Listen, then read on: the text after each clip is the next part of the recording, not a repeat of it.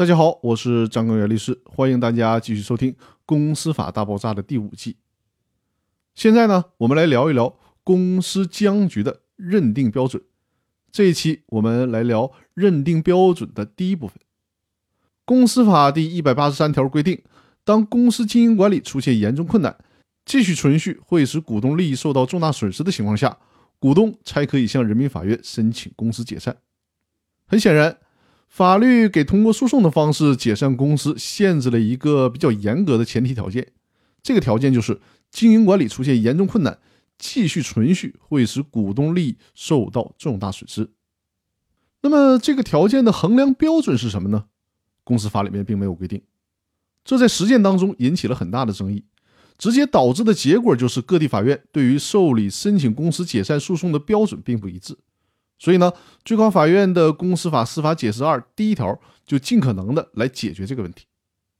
那么，第一个考虑的条件就是，公司股东会和董事会等机构运行出现了持续性的严重困难。我给大家把这句话翻译过来就是，公司的运行机制完全失灵，股东会或者股东大会、董事会，甚至包括监事会等权力机构和管理机构，已经没有办法正常运行了。无法对公司在任何事项上做出任何决议，公司的一切事务处于瘫痪状态。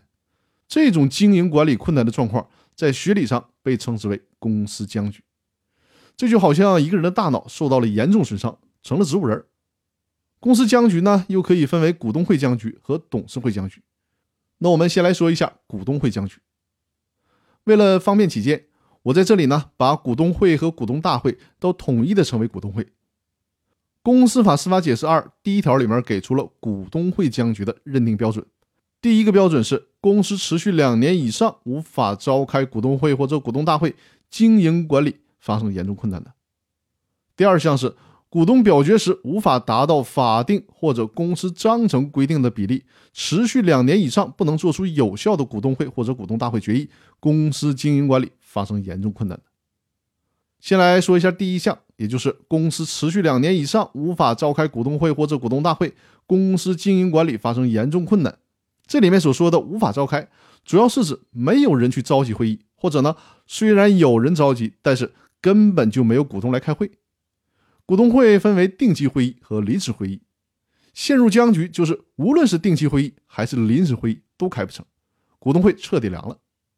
而且呢，司法解释要求这种情况。必须是持续两年以上的时间，如果符合这个条件，就属于公司僵局，也就是公司经营管理出现严重困难。那我们今天呢，先介绍认定公司僵局的第一个标准，在下期音频当中，我们接着讨论认定公司僵局的标准问题。那好了，今天的节目就到这里，谢谢大家的收听。